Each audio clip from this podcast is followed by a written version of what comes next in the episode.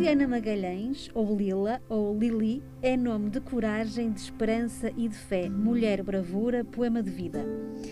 A Lila, minha amiga, madrinha do meu filho, é assessora, blogger, mãe com as três letras grandes. Descobriu a esclerose múltipla antes de cumprir sonhos, mas faz de tudo um milagre e uma superação. E tem cá para mim que já cumpriu uma data de sonhos. Olá Lila, obrigada por estares no conversário. Olá, que descrição mais bonita. Olha, e é verdade. Me deixaste com a lágrima no olho, pronto, já começou. Olha, tu és a minha melhor amiga, uh, fazes parte da minha família e, uh, e diz-me lá uma pergunta assim muito vulgar a começar. Tu gostas mais que te chamem Lila, Lili, Liliana? onde, é, onde é que o nome se encaixa? Onde é que tu te sentes mais em casa com o nome? Uh, não, não há preferência, porque é sempre muito engraçado. Eu ouço esse nome vindo de, de, muitas diferentes pessoas e de diferentes gerações e de diferentes contextos da, da minha vida. Portanto, eu acarinho cada, cada nome que me dão, porque fazem-me sempre viajar para, para, para, histórias diferentes. Então, não há uma preferência, faz tudo parte de quem eu sou. Uhum. E, e quem é que tu és? Oh, é uma pergunta, mas quem é que eu sou? Ai, eu sou, eu sou uma, eu sou uma, eu sou uma mulher como qualquer outra, sou um, um serzinho humano que anda por aqui a tentar, a tentar uh, desbravar aqui algumas, alguns nós e, e a aprender e a crescer. Um, e sou uma peregrina sou uma peregrina, uhum. né, nesse sentido. Uh, tu já fizeste coração e de alma. Tu já fizeste o caminho de, de, Santiago, és uma pessoa super espiritual, tens o teu blog que é o Essência dos Dias e és assessora na essência do vinho. e estás sempre em busca da essência. O que é que tu, uh, tu fizeste, não sei, três, quatro vezes o caminho de Santiago?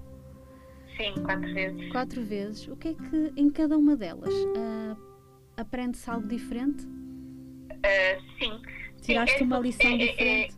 É, sim, todo, todos os caminhos uh, acabam por ser um caminho de vida. Eu acho que há sempre ali um processo e um ciclo que não é imediato. Nós não, não fazemos com essa intenção e não o vemos logo uh, quando acabamos, mas à medida que olhamos para trás, começamos a perceber um, que é um fio condutor, porque de facto, de caminho para caminho, tu nunca, nunca és a mesma. E, e portanto tenho essa experiência do primeiro caminho ter sido feito quando eu era muito jovem, muito inocente, muito à procura do, do mistério, muito com gosto pela filosofia, pelo esoterismo e portanto um bocadinho encantada por, por conhecer esse universo. Uh, o segundo caminho já foi noutro contexto de vida muito diferente, 10 anos depois, e portanto com outra maturidade, uh, noutra fase da minha vida, onde na verdade foi uma espécie de despertar para aquilo que eu era quando fiz o primeiro caminho, que já me havia esquecido. Portanto, foi muito interessante como é que eu precisei de regressar ao caminho 10 anos depois para uhum. regressar, uh, portanto, ao, ao início do que, que havia aqui dentro e que eu não conseguia às vezes expor e nem materializar. Uh, e a partir daí foi todo, foi todo um processo porque esse caminho, para além de me ter feito regressar à minha essência, fez-me também, de facto, abrir portas para, para, para, o campo da espiritualidade, do desenvolvimento pessoal e, portanto, fui beber muita, muita coisa uh, disso na minha vida, que me fez crescer muito. E então sinto, sinto que houve, houve sempre uma, uma, uma, sequência de uma primeira fase de ter feito um caminho muito voltado para dentro, numa, num segundo caminho, num terceiro caminho, aliás, estar muito já voltada para, para fora, para, para o veleito, para o outro. Uh, e finalmente fechar no último caminho que fiz, no quarto caminho, fechar, eu senti que fechei ali um ciclo, porque havia um propósito por detrás de eu ter, de ter regressado ao caminho e que, que ali consolidou-se eh, as respostas que eu andava à procura, mas tu sentes que, que és realmente um puzzle, não é? Que vais encaixando aquelas peçazinhas todas num caminho após outro, vais sempre crescendo, vais sempre aprendendo. Quando se diz que se vai à procura de respostas, é verdade que os encontros, mas não é assim imediato. E às vezes é preciso deixar a vida correr um, e, e, todos estes elos se juntarem. Uhum. E tu tens um. Tu materializaste o nome de, de, Santiago, não foi? Tu tens um filho. Foi. Ah, tens o nome de Santiago. Mas o, o, o teu filho representa também um sonho para ti. Foi também um, é também um sinónimo de milagre. É um sonho, uma bênção, o maior de todos. É, e por isso tinha que ter o nome de Santiago, porque foi, foi a, a busca de ser mãe, que eu não estava a conseguir a ser, uh, que me levou ao caminho de Santiago em 2012. Foi em 2012 que nós fizemos caminho juntas, Sim, Joana. Fizemos juntas o caminho, é verdade. Exatamente. Um dos teus caminhos foi também um dos meus caminhos. Exatamente, exatamente. E nesse ano eu sei que, que, que necessitei de ir para o caminho como quem vai para um retiro, porque precisei de fugir um bocadinho à realidade dura que estava a viver, de não, não eventualmente não vir a viver o meu sonho ou como é que eu haveria de conseguir vivê-lo, que era o ser mãe. E, e, portanto foi isso que me levou ao caminho de Santiago. E apesar depois do caminho de Santiago se tornar muito mais do que, do que tentar realizar este sonho, do que, do que pedir a Santiago para realizar esse sonho, foi muito foi muito ligada a ele, portanto teve sempre no meu espírito a questão da maternidade, a questão de estar a crescer e de estar a evoluir na, na minha essência para também me transformar na mãe que queria ser. E, e, na verdade o último caminho foi completamente a minha fé de que de queria materializar esse, esse sonho, porque foi um chamamento que eu, que eu, que eu senti ter uh, e foi uh, foi um bocadinho, lá está, o que eu dizia há bocadinho, tentar fechar um ciclo, porque quando cheguei a Santiago, nessa vez sim, eu, eu pedi para ser, uh, para ser mãe, porque senti que, que havia chegado a minha hora. E, e, apesar dessa hora ainda ter demorado bastante tempo, Sim. Só para, uh, para contextualizar, uh, tu querias muito ser mãe e nós conhecemos desde novas, não é? Desde que estamos ali a a projetar o futuro, a imaginar como é que vamos trabalhar, se queremos família, se não queremos, vamos ser mães, se não vamos, e tu querias desde cedo que ser mãe era um dos teus objetivos, sonhos de vida, uh, mas tu viveste aquilo que nenhuma mulher, quando engravida, quer viver e, e está preparada, a, apesar de ser às vezes ali uma.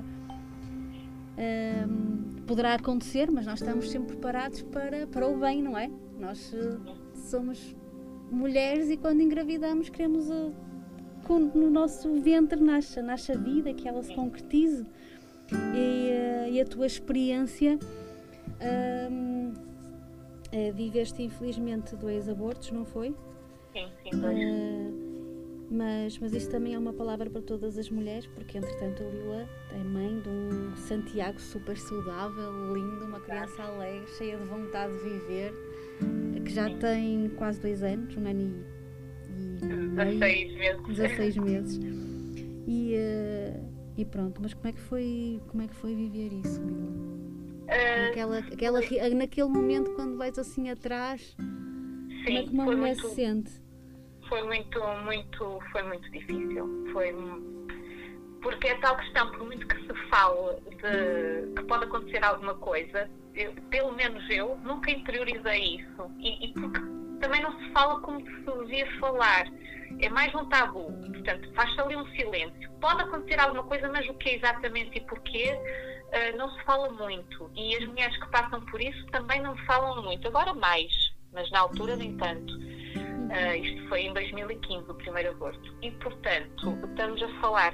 Portanto, quando me acontece eu saber que estou grávida, eu nem sequer fui pela regra de não se fala nada antes de completar três meses, porque eu, para mim, estava a realizar o sonho que tanto pedia no caminho de Santiago e que eu tinha a certeza absoluta que ia concretizar. Portanto, há esse primeiro aval, logo a nível de fé. O que é que aconteceu aqui? Que eu andava tão crente no caminho que eu estava a fazer, interiormente até, e, e de repente, e senti-me chamada a fazer o terceiro caminho para materializar esse sonho, e de repente estava a acontecer aquilo que não fazia sentido para mim. Foi, foi um choque e um abalo nas minhas, nas minhas crenças, na minha estrutura interna.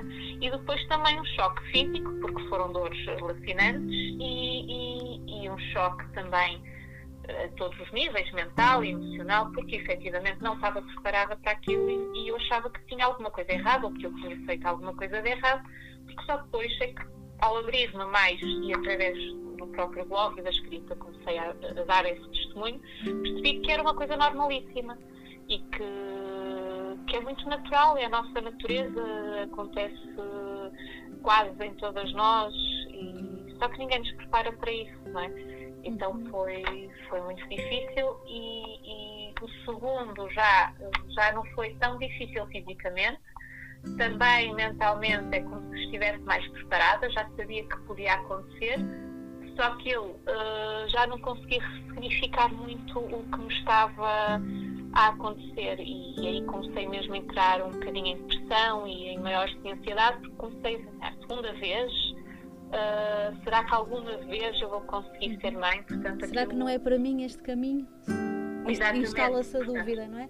É, é começou, isso começou-me a pesar muito. Uh, e quando eu estou a fazer as aulas desta forma é mais difícil, não é? É mais difícil seguir, seguir em frente. Mas sim, é uma palavra que eu também gosto de dar para as outras mulheres, que é isto é profundamente natural, é a nossa natureza, é a nossa essência enquanto mulher acontece, não fazemos nada de errado, não temos nada de errado.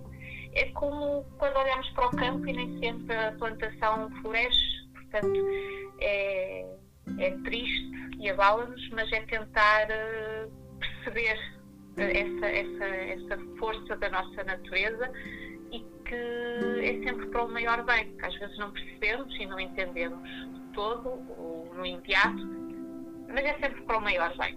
Portanto, eu gosto de pensar assim e de que e não podemos perder a esperança. Não podemos perder a esperança, porque acho que muito, muita da infertilidade às vezes está na nossa cabeça, no nosso estilo de vida e, e acho que efetivamente ou não é para ser o nosso caminho e temos que o aceitar, ou então temos que ter muita fé e muita garra até ao fim, porque vai acontecer. E aconteceu, felizmente. E na, e na altura, tu tiveste, sentiste que tiveste apoio? Não, só, não estou a falar de família, amigas, amigos mais próximos, mas uh, os médicos, a equipa médica, o hospital, o, o, sistema de, nacional de saúde está preparado para, para, esta, para estas não, não perdas? Está. Não está muito preparado, não. Não está preparado porque temos, por exemplo, a, a minha ginecologista, a primeira palavra que na primeira ecografia que achou estranha é está aqui uma bolsa vazia, uh, se calhar isto não vai dar em nada e, aquilo choca-nos. Portanto, é, é óbvio que ela não nos pode dar assim grandes esperanças quando não está a haver ali grandes notícias. Mas, tipo, o que é que é isto? O que é que é isto uma bolsa vazia? O que é que é isto um feto sem atividade cardíaca? Não, é? não há um enquadramento no, e, e, eu lembro-me de ser recriminada porque quando depois tenho a confirmação de que, que, portanto que mesmo naquele caso eu não conseguia abortar espontaneamente tinha que ser internada para provocar o aborto eh, eu lembro-me de, de dizer bem agora vamos ter que dizer a toda a gente que afinal não é desta e de ser recriminada ah mas já contou não devia ter contado e eu fiquei a cismar naquilo achei aquilo horrível porque porque é que não havia de ter contado?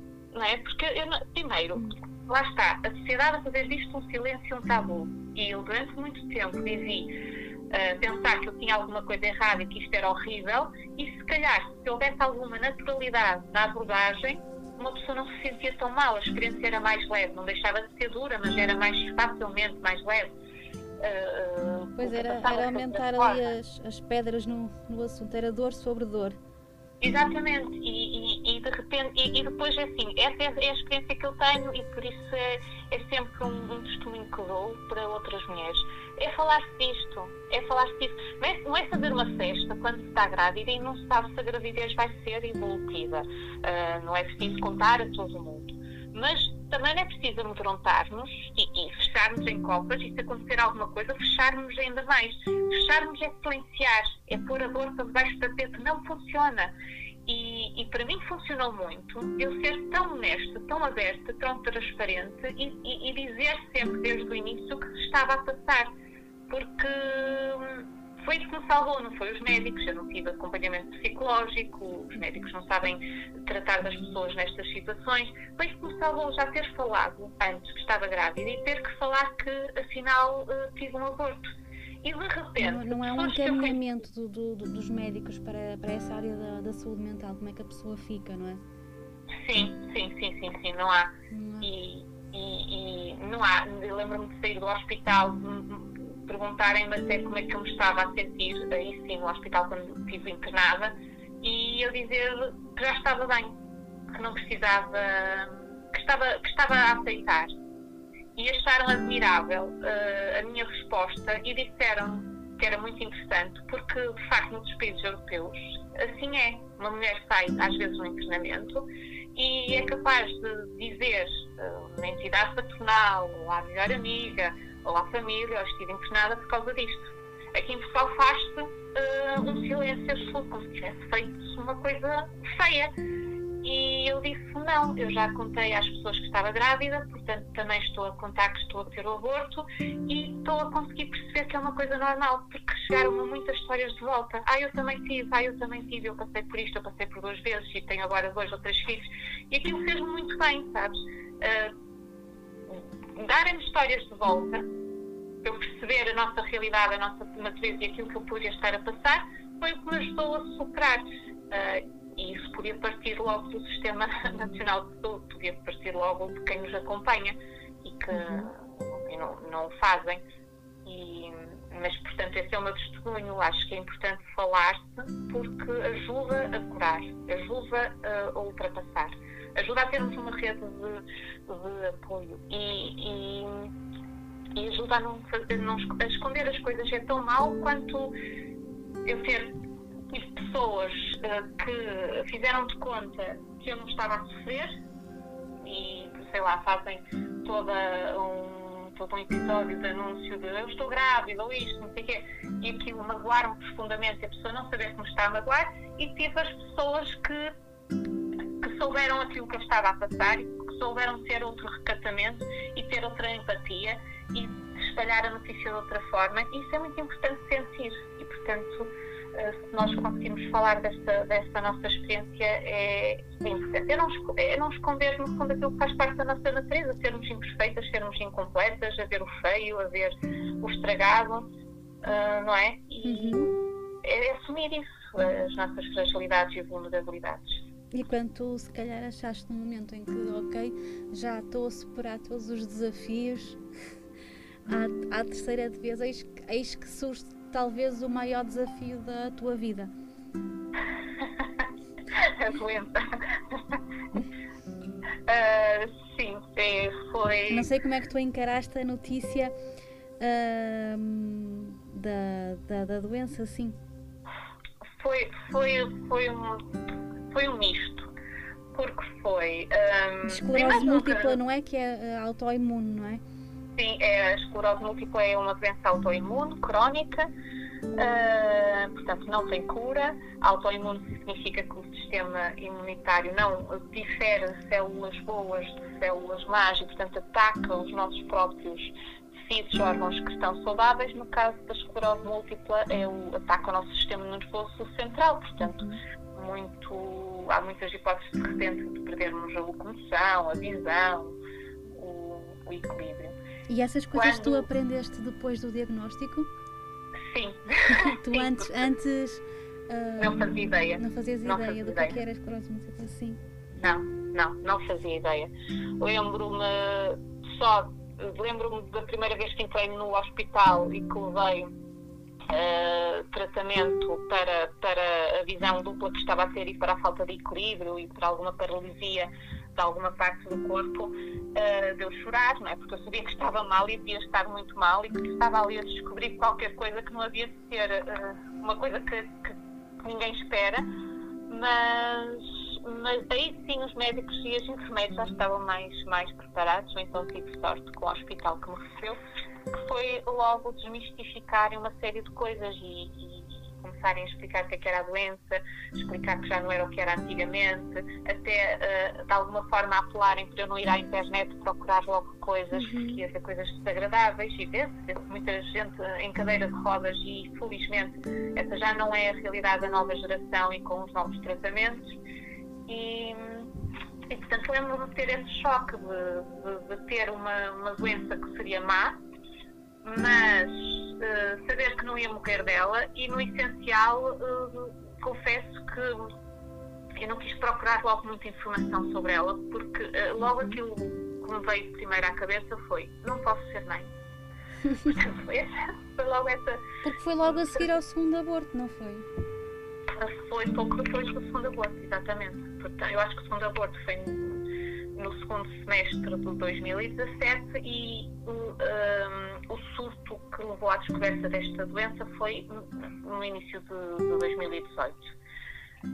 Por isso é tudo muito recente e, e, depois o pensamento do querer ser mãe estava sempre presente ao longo de todos aqueles anos da minha vida, de maneira que eu, sinceramente, muito mais preocupada do que saber que doença era esta, era, era, era, devia ser um impedimento para, para, ser, para, para ser mãe, para, para, para engravidar. É engraçado onde é que tu onde puseste a atenção, não é? Sim. eu acho que o, o normal seria o que é que vai ser de mim, não é? O que é que, como é que eu vou superar isto? E, e depois... Não, é mais o que é que é preciso fazer. O que é que é, que é, que é preciso fazer, fazer uhum. para eu sair disto e ser mãe? e era a médica a dizer, agora vai ter que medicar, pelo menos durante o ano, a ver se a doença estabiliza. Como assim? Vou ter que parar os planos de, de tentar engravidar aí? Agora vai ter que parar esses planos. Portanto, era sempre a minha preocupação e o meu, o meu foco. E eu, aliás, eu lembro-me perfeitamente bem de, de, uma consulta que eu fui uh, e eu chorar, chorar, chorar, reclamar, reclamar, reclamar, e às tantas a, a médica olha para mim e diz, oh Liliana, mas qual é a sua preocupação? A doença estava estabilizada, a medicação estava a dar super certo comigo, portanto ela achava que eu estava muito bem uhum. e, e, e, não estava a perceber onde é que estava, portanto, a minha grande angústia, qual era o meu grande medo. E eu, o meu único medo é não ser mãe. E, e, ela fez um gesto que eu nunca mais me esqueço, que foi uh, levantar-se da sua, da sua cadeira, de sair de trás da sua secretária, de me vir abraçar e dizer que isso ia acontecer, que não seria pela esclerose múltipla. E, portanto, isso deu-me muita, muita força e muita, muita fé. Portanto, foi o meu foco. Foi, no fundo, foi a minha grande força. Foi tratar-me, cuidar-me, estabilizar a doença, porque tinha que ser bem. Uh, então, foi... aqui neste ponto da tua vida, encontraste os melhores profissionais de saúde. Sim, sim, sim, sim, sim, sim, sem dúvida. Posso dizer que foi no Hospital de Vila Nova de Gaia que toda a equipa de neuroimunologia é simplesmente top. São dos melhores. São e como é que é viver com esta doença? O que é que é, o que é, que é alguma coisa que tenhas deixado de fazer? Ou é só uma não. questão de medicação? Uh, isto é, é, a doença da chamada doença das mil caras. Portanto, eu não gosto muito de generalizar, uhum. porque efetivamente isto afeta-nos, uh, aos doentes com esclerose múltipla, de formas muito diferentes.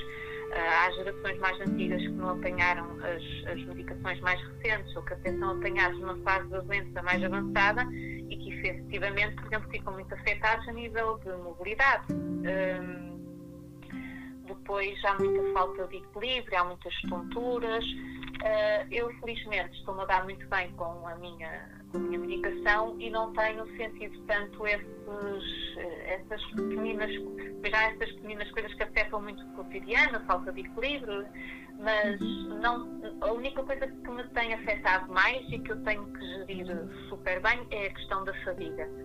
Uh, não é cansaço, não é preguiça, é Sim. mesmo é fadiga, é, é não, não teres forças, não teres capacidade não, e é o teu humor ficar alterado, é, é quereres fazer e não conseguires. Um, e isso foi aquilo que, que eu notei logo que era o que me estava a afetar mais, uhum. porque me abre muito abaixo muito facilmente, e tanto que eu já depois, um ano depois de ter descoberto a, a doença, uh, por se calhar ainda não reconhecer de todo quais eram os meus limites e, e como é que teria que os gerir, uh, caí numa, numa baixa médica por, por burnout e por, por fadiga porque lá está, porque andava a abusar, não é? é? Porque eu sou uma pessoa que às vezes tem muita energia, muita capacidade de trabalho, muita vontade de fazer e, e vou por aí afora e ultrapasso todos os limites. Ora, isto antes de eu ter a doença e quando era jovem não se notava tanto. Agora consigo perceber quando se começou a notar, sem saber que era a doença, de onde é que vinha às vezes os estados depressivos e, e por aí fora. E, e, agora é uma coisa que não se ultrapassa, portanto, é uma coisa que não posso chegar a esses meus limites. Já percebi que tenho que gerir muito bem a minha energia e a minha força e a minha capacidade e a minha vontade, porque senão a seguir eu vou, vou, vou cair uhum. esgotada. Um, e portanto é sobretudo aí que a doença me, me afeta. Eu, eu perceber que sofro de fadiga, tenho esse limite de não poder ir até aos meus limites e de não os poder ultrapassar, mas isso também me deu mais, mais uh, forças para eu, no fundo, levar um estilo de vida que já andava a, a desejar há muito tempo e que às vezes, às vezes são, eu digo que sei que é o universo a levar-nos para o nosso caminho à força. adaptaste, adaptaste uh, a tua vida também. Que, que, que, nova vida foi essa? Como é que reajustaste a tua vida à nova realidade e ao fim e ao cabo foi ao encontro daquilo que tu também querias? Sim, sim. Porque eu já uh, eu percebi que, que lá está, eu de alguma forma já andava, quando fazia o caminho de Santiago, eu já andava a sentir o prazer que era de acelerar e desligar-me, desligar-me das correrias e das pressões e conectar-me mais com o que é essencial à vida, não é? E portanto também portanto, já havia sempre este desejo de eu conseguir viver com mais equilíbrio, viver de forma mais saudável, mais serena. Uh, mas era como se eu nunca conseguisse isso no meu cotidiano com, com as pressões do trabalho, a minha, a minha forma de até ser um, e com a doença acabou por ser uma espécie de chamada de atenção, tipo, é agora. Portanto, havia como que um, um desalinhamento né, entre aquilo que eu queria ser e aquilo que eu era e fazia Uh, achando eu sempre com a desculpa de que não pode ser, porque a vida é assim, porque a sociedade é assim, porque o trabalho é assado, damos sempre desculpas. E de repente a doença disse: Olha, ou vai ou racha.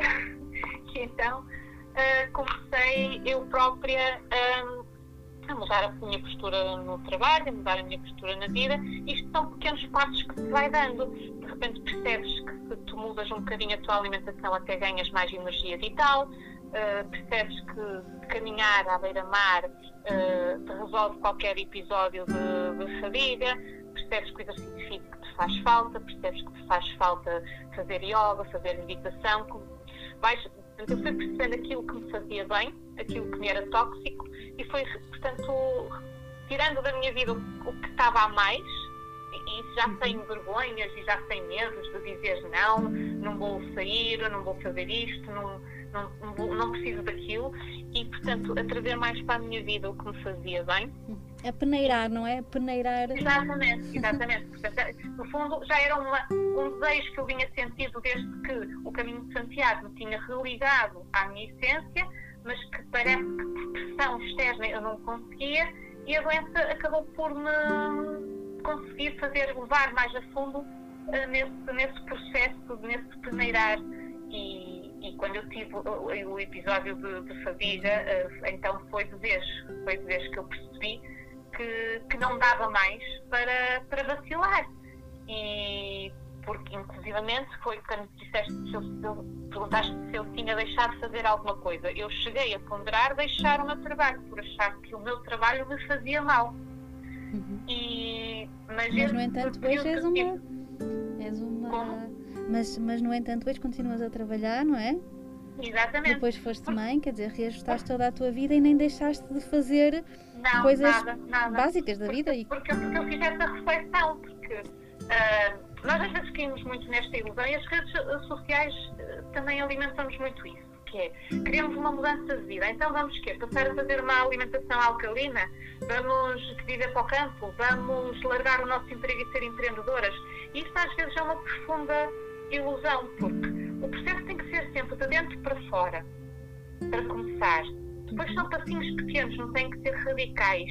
E, e depois, quando eu digo que é uma ilusão, era por porque assim, à primeira vista eu achei que tinha que largar o meu trabalho para ter qualidade de vida, senão a doença ia me levar por ali abaixo. Mas eu percebi que no fundo era a minha postura face ao trabalho que me fazia mal. E depois fui à volta, não é? O que é que me faz mais mal? Faz-me muito mal passar tanto tempo fora das minhas raízes, tanto tempo no meio do, do trânsito, tanto tempo numa cidade e, portanto, afastada da natureza. E, portanto, lá está, peneirei outra vez. e, e, e, portanto, feito esse trabalho, eu percebo que o problema não era o emprego em si que eu tinha, não é? E, portanto, quais, de que forma é que eu podia trabalhar, continuando a ser produtiva, continuando a fazer aquilo que eu gostava no meu trabalho, mas sem me prejudicar e, e, e realinhando-me cada vez mais com, com, com a minha essência. E por isso, mesmo antes de mudar de casa, mudar de cidade para o campo, uh, ou sequer sair do trabalho, eu, eu mudei de postura e mudei até a forma de trabalhar. E, e, por exemplo, uma coisa que foi completamente transformadora foi o, o exercer, passar para teletrabalho, que agora é uma coisa muito comum com a pandemia, mas na altura não era de todo. E isso fez-me logo ganhar tempo fora da cidade, junto em casa, com a família, gerir melhor. Era o tempo que eu não perdia no trânsito, era tempo que eu passeava cá fora, na natureza, a cuidar de mim antes de começar a trabalhar. E, portanto, uh, já me perdi aqui um bocadinho naquilo que tinhas, uh, tinhas perguntado. Portanto, re mas... reajustaste a tua vida, não deixaste, não te queimaste perante a, a doença, não é? Foi procurar, tipo, foi mais do que arranjar um problema e agora tenho uma doença e sofro de fadiga, logo eu não posso trabalhar, é arranjar soluções. Como é que eu posso uhum. trabalhar? Exatamente. Uh, e isso também criaste oportunidades, foste um bocadinho de encontro aos teus objetivos, aproveitaste o teu, a tua vulnerabilidade para arranjar a tua oportunidade. Sim, sim.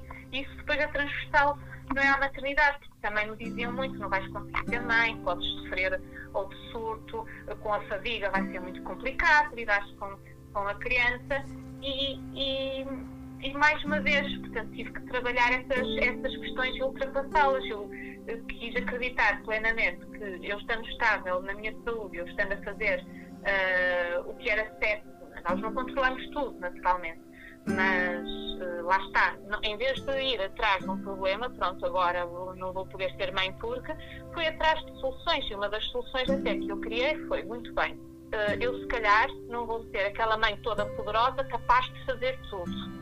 Não vou ser a super mulher e a super mãe, porque tenho aqui uma doença que de repente me pode afetar. Como é que eu vou fazer isto? Vou ter que ter uma rede de apoio. E com isto eu comecei a pensar, muito bem, mais uma vez, encaixar aqui as peças todas num puzzle. Eu queria uma vida mais saudável, mais simples, mais, mais leve, mais devagar, que gosto muito mais do campo, muito mais da natureza. Comecei a pensar, por que não regressar à casa uh, da, minha, da minha nascença, portanto, das minhas origens, das minhas raízes, porque lá está a minha família. E, portanto, uh, acabou por ser essa mudança de vida, acabou por materializar em em mudar de casa, em mudar eh, para, para onde eu tinha nascido e, e tudo a entrar em consonância, que era de facto o estilo de vida que eu procurava ter, uh, um estilo de vida que, por outro lado, me dá toda a força que eu preciso para continuar a trabalhar de forma saudável e produtiva e, ao mesmo tempo, ter ali a minha rede de apoio para concretizar a, a maternidade. Muito bem. E depois, ainda viveste outro desafio quando tinhas tudo isso arranjado e finalmente engravidaste, meteu-se uma pandemia. É verdade. Eu lembro-me de tu dizeres: Olha que isto, tem que ser logo agora. Agora que conseguiste. É verdade. Isto, é, tem, tem Mas sentiste mal. A, emo um a emoção, medo, tomou conta de ti? Uh, eu acho uh, a emoção sobrepôs-se, o amor a este uhum. sonho sobrepôs-se ao medo da uhum. pandemia. Uh, porque, porque fiz aquilo que era, foi o mais simples e o que era mais recomendado, que foi fechar-me em casa. Exato, e mesmo a gravidez, não é? Durante toda a gravidez. Eu Olha, desculpa, mas eu queria. Eu, eu peço desculpa, eu queria só ir um bocadinho atrás Quer dizer, mesmo com a gravidez, também tem a ver com esta questão que te vou colocar, porque assim também é importante uh, quando tu criaste toda essa, essa, adaptação à tua vida, adaptaste o teu trabalho à gravidez, à, à gravidez posteriormente, mas inicialmente à, à, doença, é importante que do lado lá uh, haja um bom patrão. Ah, sim. sim Não é? Que as empresas também estejam preparadas para, para estas questões, para isto. Completamente. E deem uh, a liberdade e a opção e humanizem o posto de trabalho, não é?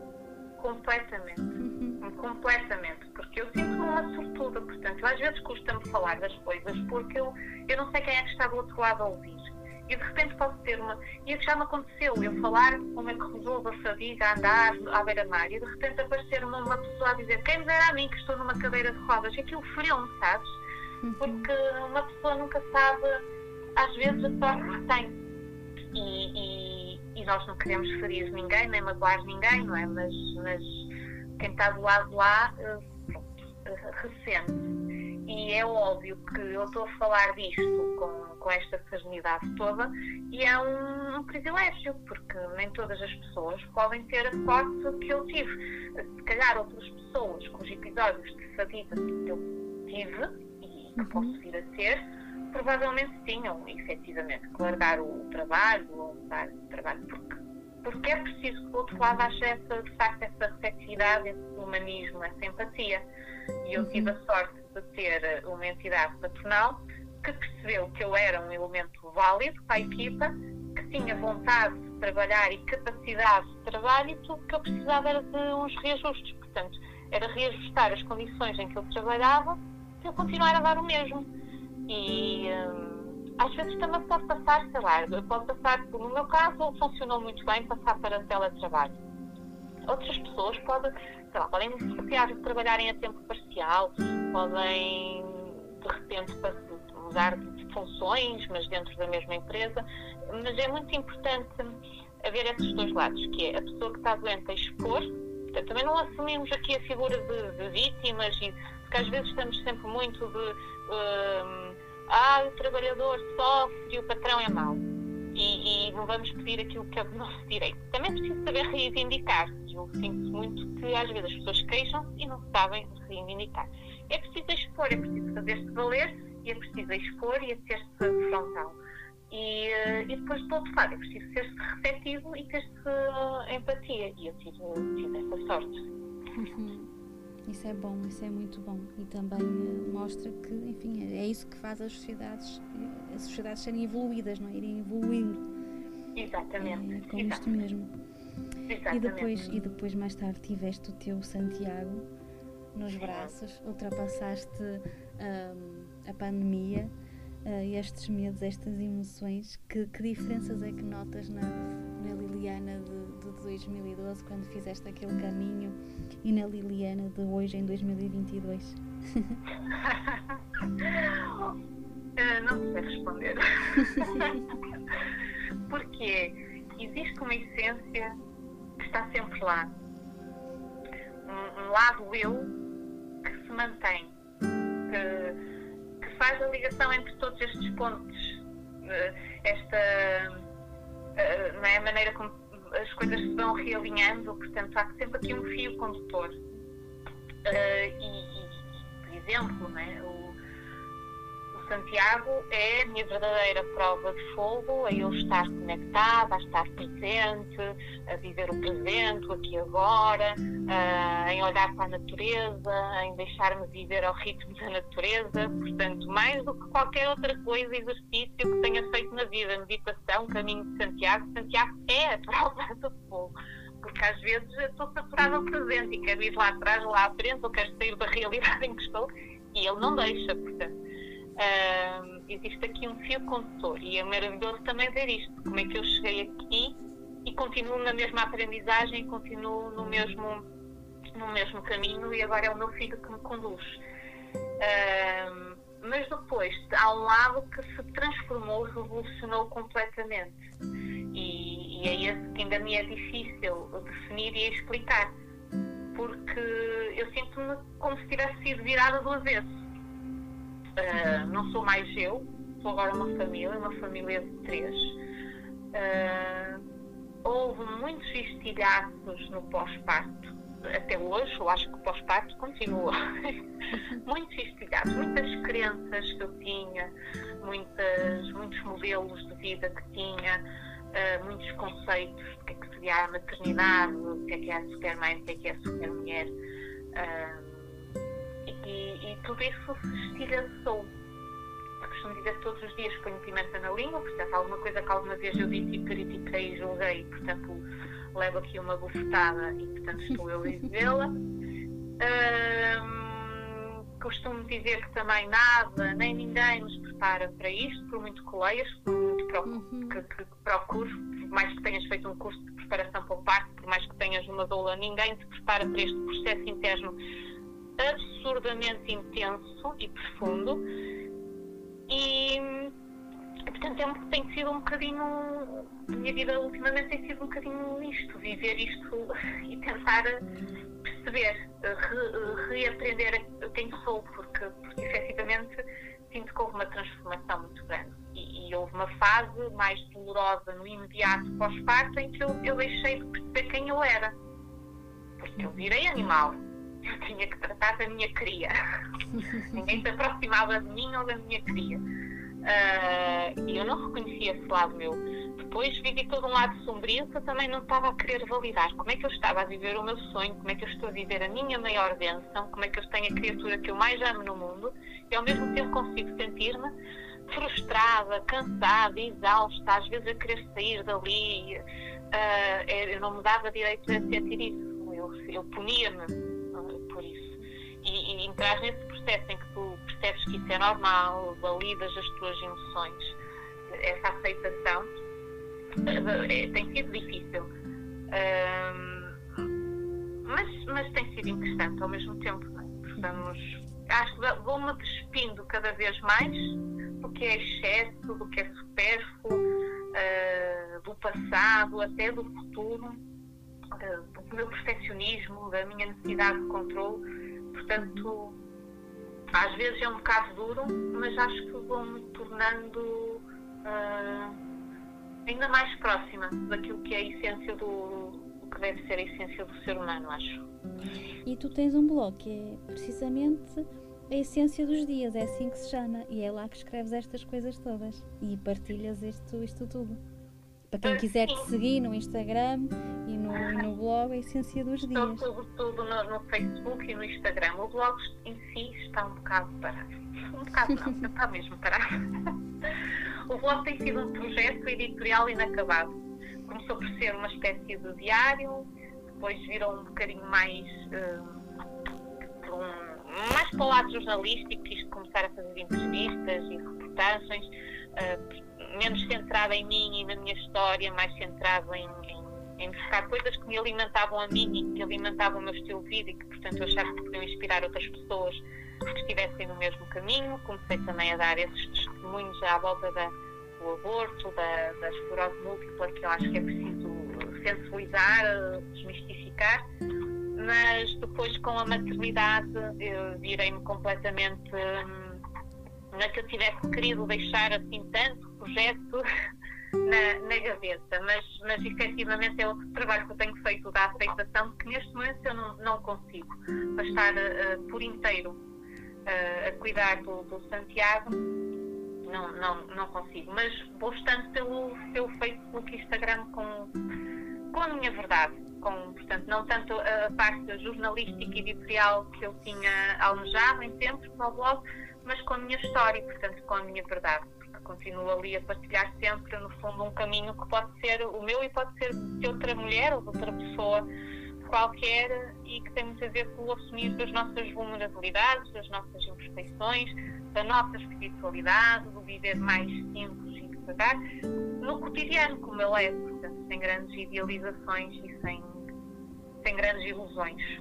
Muito bem, bravo. Lila, muito obrigada pela tua profunda partilha. Uma mensagem para todas as mulheres e para todas as pessoas que, que vivem com, com a esclerose múltipla. E para, é, uma, é uma mote para, para todos nós perseguirmos os nossos sonhos. Agradeço do fundo do coração a tua partilha. Um beijinho muito grande. Obrigada, eu, Joana. Um beijinho.